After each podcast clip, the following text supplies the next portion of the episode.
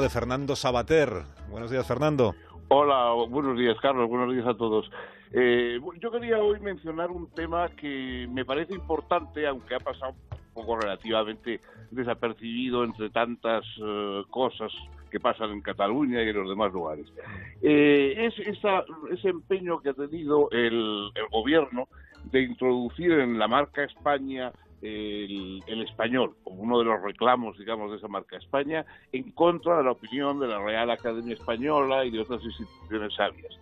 Eh, claro, es un error muy grave, en primer lugar por lo obvio, es decir, porque el español no es una, ni mucho menos una propiedad de España, ni, ni España tenga un derecho de, de mayorazgo sobre él, sino que es una lengua que hablan entre tantos eh, países en el mundo.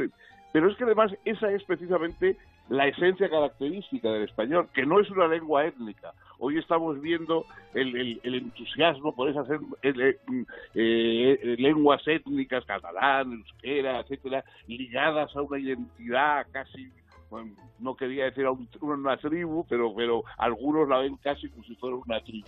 En cambio, el, español no sirve para eso. No es una lengua étnica, lo mismo que el latín no fue una lengua étnica y en el medievo se convirtió en una lengua universal, y lo mismo que hoy el inglés o el, el español no son lenguas étnicas, son lenguas de comunicación universal que van más allá de todas las etnias, de las tribus, de los, de, las, eh, de los localismos. ¿no? Entonces, eso, eso creo que es lo importante y me parece una metedura de pata bastante grave el hecho de que se la reduzca a ser eh, marca España como el chupachus o como la fregona.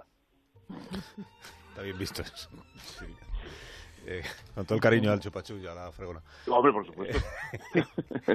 que, tanto nos han ayudado. Fernando, que tengas un día muy feliz. Y igual vosotros. Semana. Cuídate. Hasta luego.